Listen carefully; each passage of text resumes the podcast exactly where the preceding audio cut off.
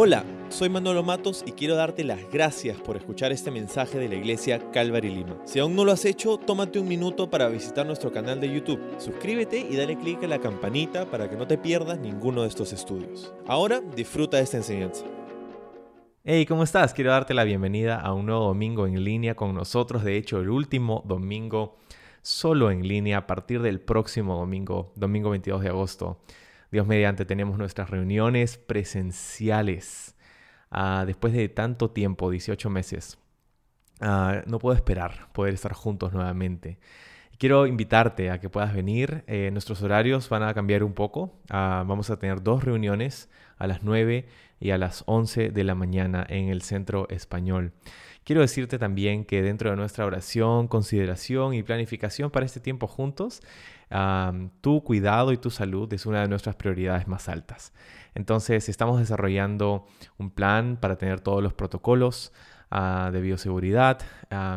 si no te sientes todavía muy cómodo estando en un teatro con tu mascarilla y todo lo demás, ah, estamos teniendo también un patio de transmisiones al aire libre. Entonces vamos a tener también eso, escuela dominical, también con todos los protocolos para los más pequeños. Y si con todo eso ah, te sientes enfermo o tienes un familiar enfermo con COVID o simplemente quieres esperar un poco, no te sientes todavía muy cómodo, está todo bien. vamos a, Dios mediante, también poder tener nuestras transmisiones en línea, en vivo de lo que ocurre el domingo en la mañana a las 9 y a las 11 a partir de la próxima semana. Así que toma nota de los horarios 9 y 11 y espero con todo mi corazón que puedas acompañarnos y poder adorar juntos al Señor a partir de la próxima semana. De hecho, durante la semana vamos a estar posteando algunos recordatorios para que puedas ponerlo en tu agenda, planificarte bien, llegar con anticipación y, todo eso. Entonces, va a estar increíble, yo creo. Y oramos que así sea. Pero hoy día estamos continuando con nuestro estudio a través del Evangelio de Lucas, lo que estamos estudiando los domingos en la mañana, una serie que hemos llamado Todo Aquel. El título para nuestro estudio el día de hoy es Acusando a Jesús. Acusando a Jesús. Vamos a orar. Señor, gracias por esta, este tiempo, Señor, donde podemos conectarnos a través de las plataformas virtuales Ah, por una última vez antes de nuestras reuniones presenciales. Oramos por eso, oramos por tu gracia y tu misericordia derramada sobre nosotros. Gracias por habernos guiado hasta aquí, por todo lo que tú has hecho durante esta temporada y ahora que inicia una nueva, te pedimos también tu bendición por ello. A cada persona que está conectada, a cada persona que va a poder venir presencialmente, protégenos, guárdanos mientras buscamos servirte con sabiduría, considerando unos a otros, considerando a los demás también. Señor, gracias por esta increíble oportunidad de poder reunirnos muy pronto y háblanos hoy día mientras preparamos nuestros corazones para lo que tú tienes en tu palabra para nosotros hoy. En tu nombre. Amén. Amén. Vamos a leer Lucas capítulo 6 y empezamos en el verso 6. Dice lo siguiente. Otro día de descanso, un hombre que tenía la mano derecha deforme estaba en la sinagoga mientras Jesús enseñaba. Los maestros de la ley religiosa y los fariseos vigilaban a Jesús de cerca. Si sanaba la mano del hombre, tenían pensado acusarlo por trabajar en el día de descanso. Pero Jesús sabía lo que pensaba, y le dijo al hombre, con la mano deforme, ven y ponte de pie delante de todos. Así que el hombre pasó adelante. Entonces Jesús les dijo a sus acusadores, tengo una pregunta para ustedes. ¿Permite la ley hacer buenas acciones en el día de descanso? ¿O es un día para hacer el mal? ¿Es un día para salvar la vida o para destruirla? Miró uno por uno a los que lo rodeaban y luego le dijo al hombre, extiende la mano. Entonces el hombre la extendió y la mano quedó restaurada. Al ver esto, los enemigos de Jesús se llenaron de rabia y comenzaron a discutir para decidir qué harían con él. Para decidir qué harían con él. Ok. estamos continuando con nuestro estudio a través de este Evangelio y encontramos ahora a Jesús un día de reposo enseñando. Esto ya era común para esos días de ministerio público de Jesús. Él enseñaría en las sinagogas, específicamente en el área de Galilea, posiblemente en la ciudad de Capernaum, donde le hemos visto ejercer gran parte de su ministerio público hasta este punto. Está enseñando en la sinagoga, había sido reconocido por la gente de Galilea del área como un rabino itinerante. La gente le, eh, eh, em, disfrutaba mucho escuchar las enseñanzas de Jesús, lo seguían las multitudes. Jesús hacía milagros por muchos de ellos al sanarlos, al enseñarles la palabra de Dios. Entonces, eso es lo que está ocurriendo en este particular día de reposo, pero en ese grupo de personas en la sinagoga, había una multitud un poco mezclada, pues habían también los que sabemos eran los eh, maestros, dice aquí, de la ley religiosa, estaban hablando de los escribas y los fariseos, que ya han levantado sus señales de advertencia entre ellos para señalar que Jesús no es una persona grata para ellos. tenían un problema con Jesús y este problema ya desde el inicio de este capítulo se va a intensificar mucho más porque Jesús está rompiendo intencionalmente con las tradiciones que ellos tienen, desafiando de una manera eh, lo que ellos habían tratado de construir, alejándose cada vez más del consejo de la palabra de Dios y de Dios mismo. Entonces, aquí está Jesús enseñando, pero ese día en la sinagoga había un hombre que tenía, dice, una mano eh, deforme, o literalmente puede decir seca o sin vida. Solo Lucas, curiosamente, de las tres veces que aparece esta historia en los Evangelios, en Mateo, Marcos y Lucas, solo Lucas es quien nos dice que era su mano derecha la que era, estaba seca o deforme. Curioso porque Lucas era médico y él tomaba nota de este tipo de cosas a través de su Evangelio. Entonces, eh, el texto original es interesante porque sugiere en el lenguaje que, que su mano no había nacido así, que de hecho tenía una mano que se había hecho deforme, que se había hecho seca, ¿no? Eh, tenía algún tipo de, se había atrofiado su mano de alguna manera a lo largo de su vida. Entonces, esto eh, no sugiere que este hombre había pasado por algo, le había ocurrido algo, no había nacido así, había desarrollado algún tipo de enfermedad posiblemente o había tenido algún tipo de accidente en los últimos años. Ahora, este tipo de dolencias en esos días tenían una fuerte connotación social entre los círculos de personas religiosas, porque muchos pensaban que esto le sucedía a personas que habían hecho algo muy malo y que Dios por, por lo tanto los estaba castigando, o que simplemente Dios estaba disgustado con esa persona. Entonces era una visto como una maldición de parte de Dios. Entonces, mira, habían varias razones para que este hombre no esté aquí este día de descanso en la sinagoga. Y me gustaría ponerme en el lugar de este hombre por un momento, porque a pesar de su dolencia, ¿no? Eh, imagínate tener una mano atrofiada que no la puedes usar, a pesar de su discapacidad, este hombre fue a buscar la palabra de Dios entre el pueblo de Dios. a pesar de lo que podían estar no solamente sucediendo, eh, lo que podía pasar en su, en su cuerpo, ¿verdad? Cómo él se sentía, sino también de lo que podrían decir a sus espaldas, ¿verdad? Imagínate todo lo que ha vivido este hombre de parte de la clase religiosa, que le dicen, oh, seguramente has hecho algo malo y Dios te está castigando, esa es una, una retribución que Dios te está dando, es posiblemente lo que ha escuchado por todo el tiempo que tiene esta enfermedad o esta dolencia. A pesar de eso, él decide ir a la sinagoga y a pesar de que no era muy fácil para él trasladarse, Quizá su decisión de estar ahí ese día era porque sabía que Jesús iba a estar ahí. Y si Jesús iba a estar ahí, aún con dolencias y dificultades, él sabía que iba a estar bien. A pesar de que los demás podían criticarlo, podían decirle algo, acusarlo de algo, Jesús está ahí. Así que voy a ir porque Jesús está ahí. Y lo curioso es que él no pide ser sanado, él no declara nada, no decreta nada, no le no le da su carta a Jesús para que su solicitud, ¿verdad? No.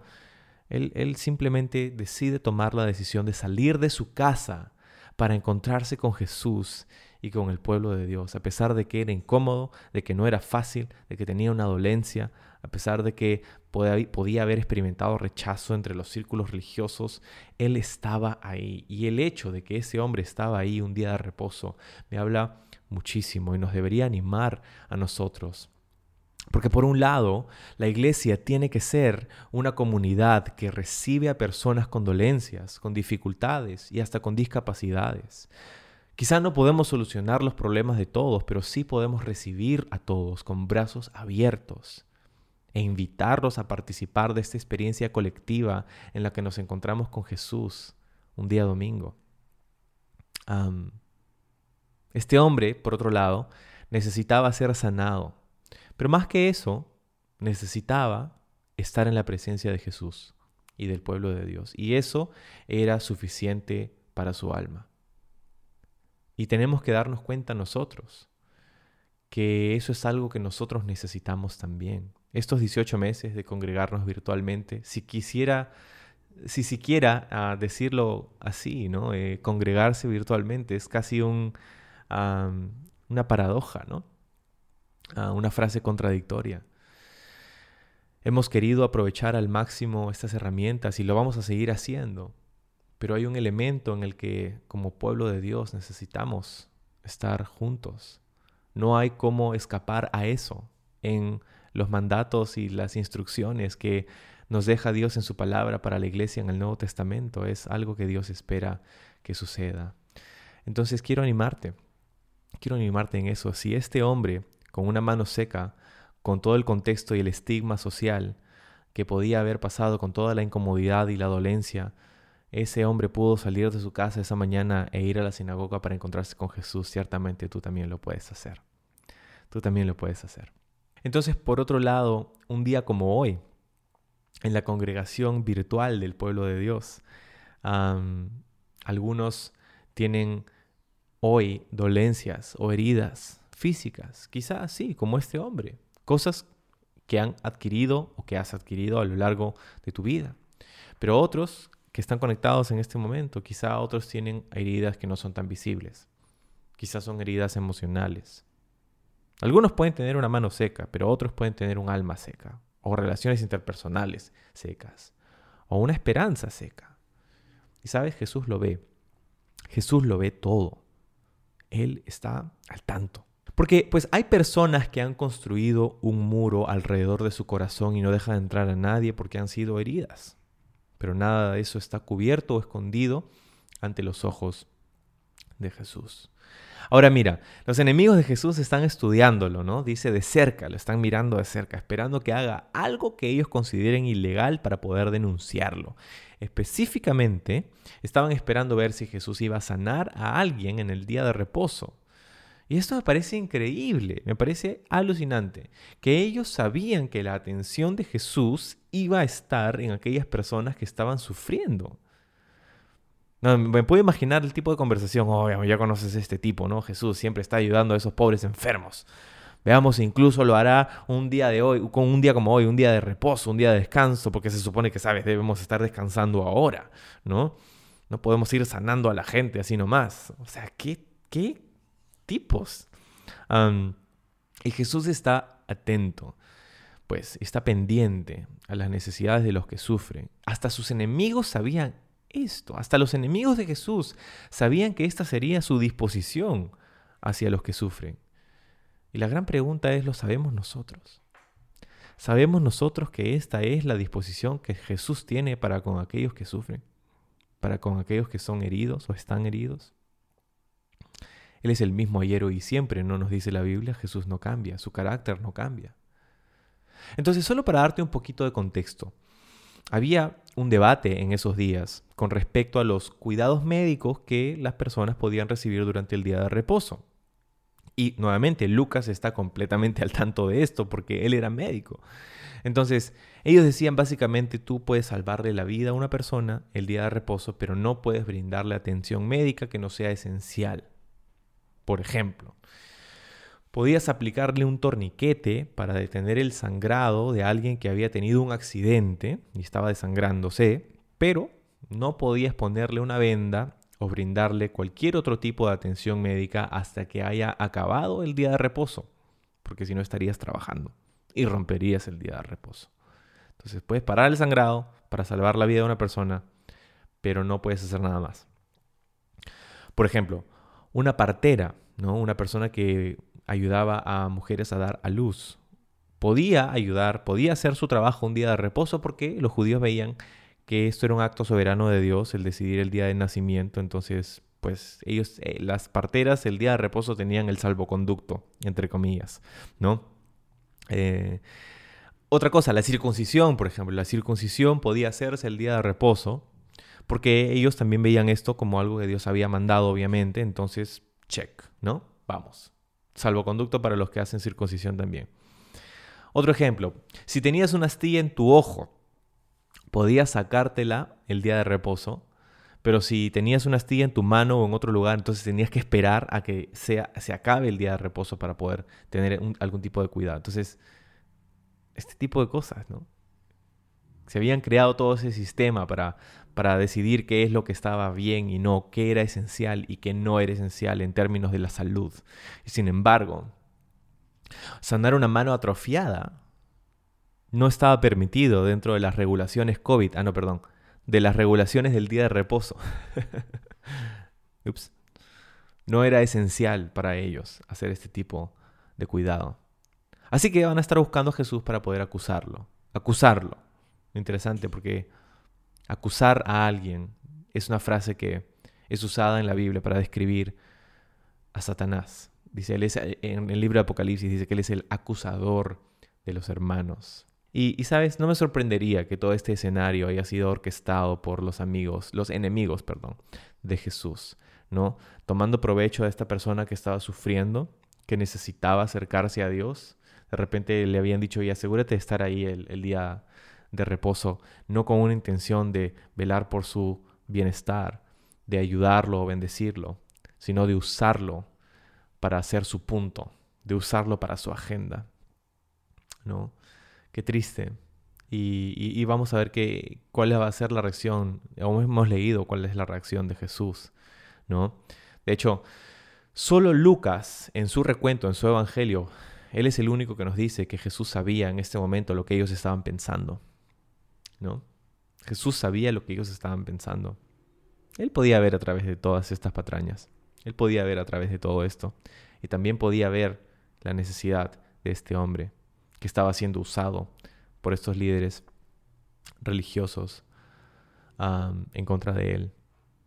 Entonces, me, parece irónico todo esto, ¿sabes? Porque ah, aquí están estos fariseos o escribas tratando de imponer su definición del día de reposo cuando fue Jesús el mismo que instituyó el día de reposo.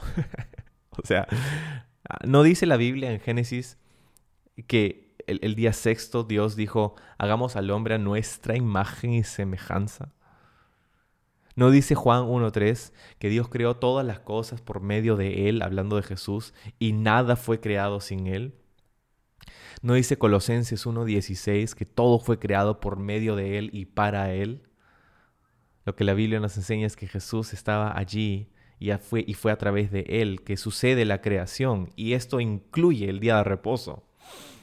Así que aquí están los fariseos acusando a Jesús de romper el día de reposo que él creó para el beneficio del ser humano por hacer algo beneficioso por un ser humano.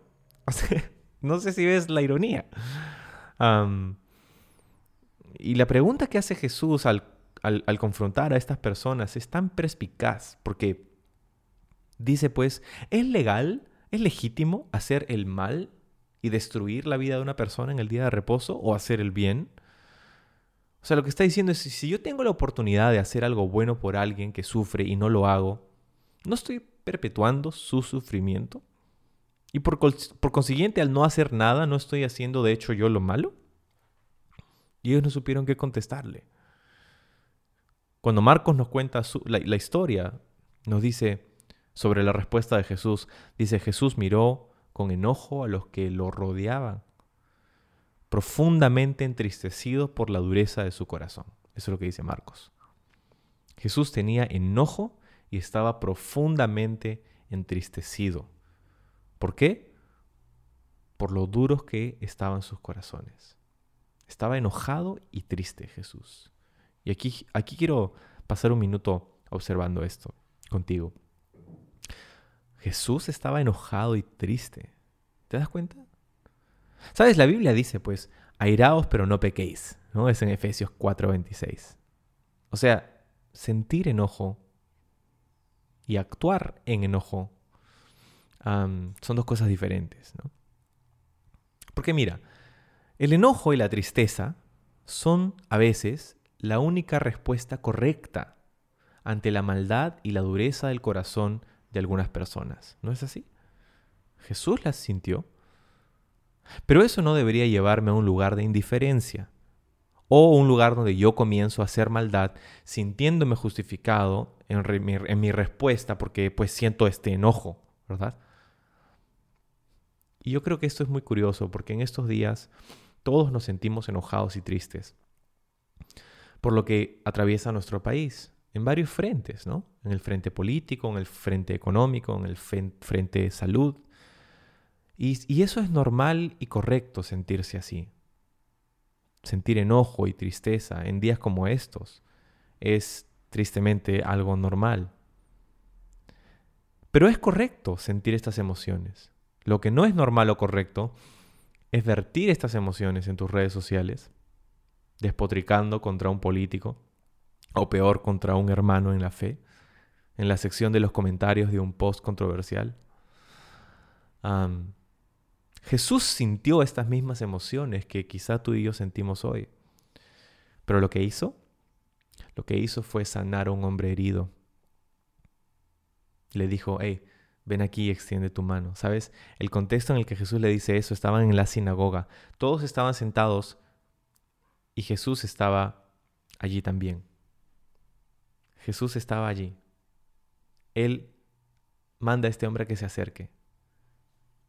Y, en ese contexto, o sea, va a justamente hacer lo que ellos estaban esperando que él haga. Curioso, ¿no? Ellos sabían que Jesús iba a sanar que Jesús iba a enfocar en la, en la necesidad de aquel que sufre. Los enemigos lo sabían. Un poco de vergüenza ciertamente para este hombre, pero lo hizo. Ven, extiende, tu mano, le dice. Extiende tu mano. Y, y, me parece interesante porque ahora pues poniéndonos nuevamente en el lugar de este hombre que no podía literalmente hacer eso. Jesús le da una palabra y le dice extiende tu mano. Y él entonces lo puede hacer y lo sana. ¿No?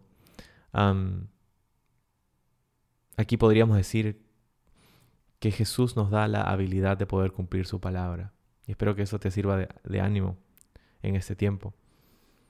Pero quiero, quiero enfocarme en, lo que Jesús está haciendo aquí. En, en lo que Jesús está diciendo y en lo que Jesús está haciendo. Porque pues, Él sintió enojo y tristeza.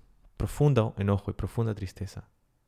Pero Él no actuó sobre esas emociones mejor dicho, no fueron estas las que motivaron lo que él hizo en este momento para hacer quizá lo que algunos de sus discípulos hubieran sugerido, sugerido más adelante.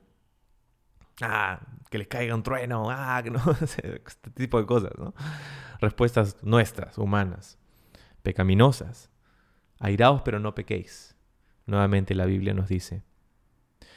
Jesús sintió estas emociones, pero lo que hizo nuevamente fue sanar a un hombre herido.